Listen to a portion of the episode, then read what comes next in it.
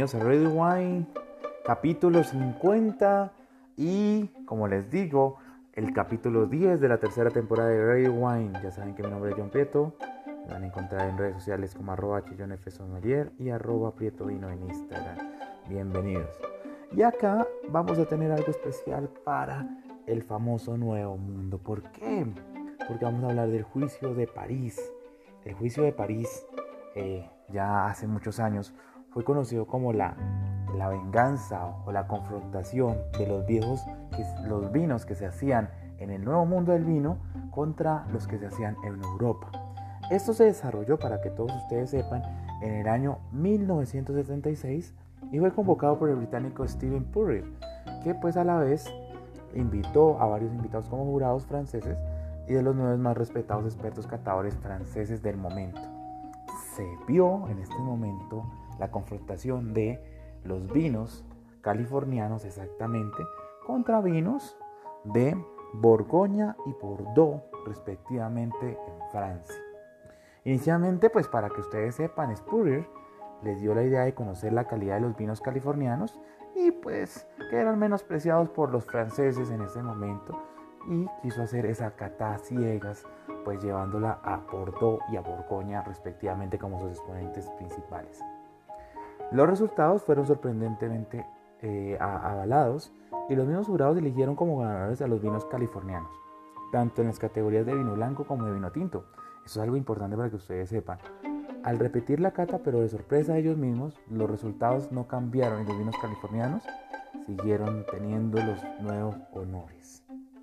Desde entonces, y gracias al juicio de París, los vinos de California ingresaron a méritos de la categoría de los mejores del mundo. Ellos fueron los que hicieron que el viejo mundo, el nuevo mundo, ya empezara a hacerse, empezara a mostrarse como una de las garantías de calidad. Ya entrando en materia y entrando a lo que es eh, dónde produjeron esos vinos californianos, pero hablando de muchas garantías, muchas características de calidad, algunos de los valles más importantes de California son Napa, Sonoma, Mendocino, Russian River y Central. Son algunas de las regiones más destacadas de la producción vitivinícola de California. Así, allí se producen exquisitas variedades como el vino Sauvignon Blanc, Chardonnay, Cabernet Sauvignon, Merlot, Zinfandel y Pinot Noir. Algo pues para que todos tengan en cuenta el privilegio del clima mediterráneo con el que cuentan estas regiones de Estados Unidos y las características particulares en los suelos le imprimen a la calidad de las uvas especiales, traducen en vinos más amables al paladar, balanceados y con mucho sabor a fruta.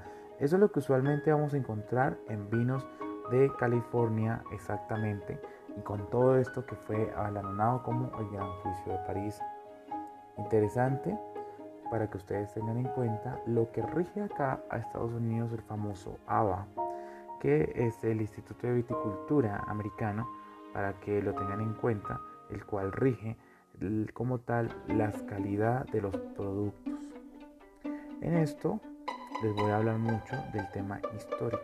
California pues viene haciendo trayendo vides vitiviníferas desde el año siglo XVIII exactamente, eh, traída por los españoles que plantaron pues en una misión que ustedes sabían por el tema que tenían que tener sus sacramentos religiosos y así por el corte de la viña utilizados procedentes y pues llegados con la uva comúnmente negra llamada así desde el año 1520 por Hernán Cortés.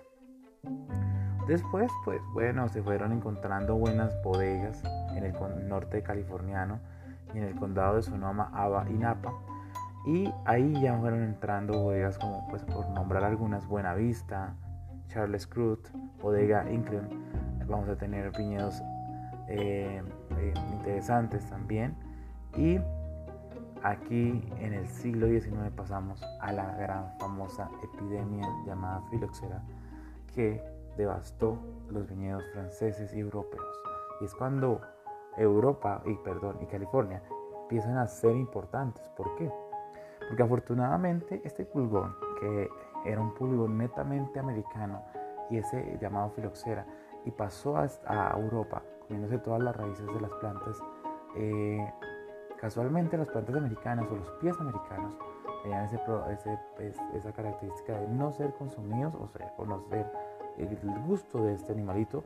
Por lo tanto, la razón por lo que ahora se conoce que nació y se recuperó eh, como tal todos los viñedos a nivel Europa fueron por los pies americanos. Eso fue ya para el injerto de raíz en América.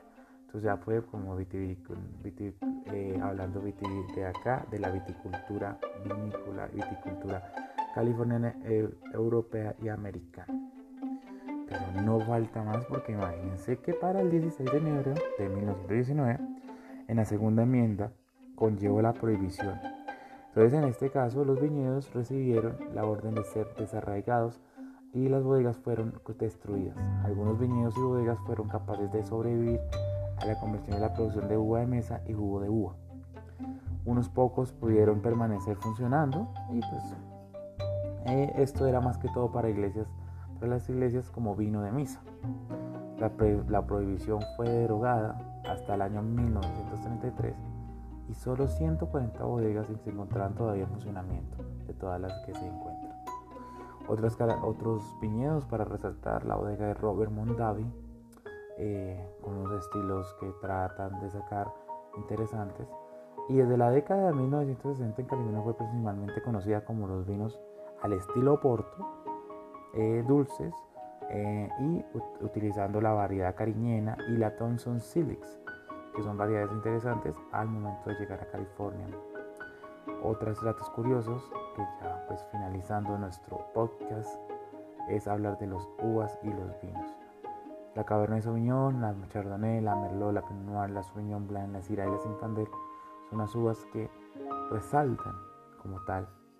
Pero no hay de más que encontremos Barbera, Cabernet Franc, Carniena, Grenache, Malbec, Mourvedre, Petit Syrah, Petit y Petit Verdot, inclusive la Sangiovese, es muy italiana. En las uvas blancas pues ya se encuentra Chenin Blanc o la famosa Gewürztraminer, Marsanne, Muscat, Pinot Blanc, Pinot Grillo y Riesling y Rosan y Semillon y Viognier.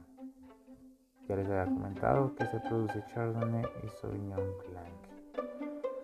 Pues bueno, los estilos del Nuevo Mundo de California, junto a Nueva Zelanda, junto a Chile, junto a Argentina, tratan de tener una característica de un grado alcohólico un poco más alto y con unas características de sabores totalmente diferentes. Estilos únicos como un buen Chardonnay, característicos muy similares difiere como, el estilo Chardonnay de California difiere de muchos vinos como el Chablis. va a ser totalmente diferente, ya que en frecuencia los bodegueros en California usan la fermentación maloláctica y el tema de roble, entonces va a ser muy diferente un Chardonnay eh, californiano a un Chardonnay de la región borgoñesa por esta utilización de. Bueno, esto fue Radio Wine el juicio de París, California y otras garantías de lo que es el nuevo mundo y el viejo mundo del vino. Un feliz día, noche y mañana, ya saben todos los que nos escuchan en habla hispana. Radio Wine arriba.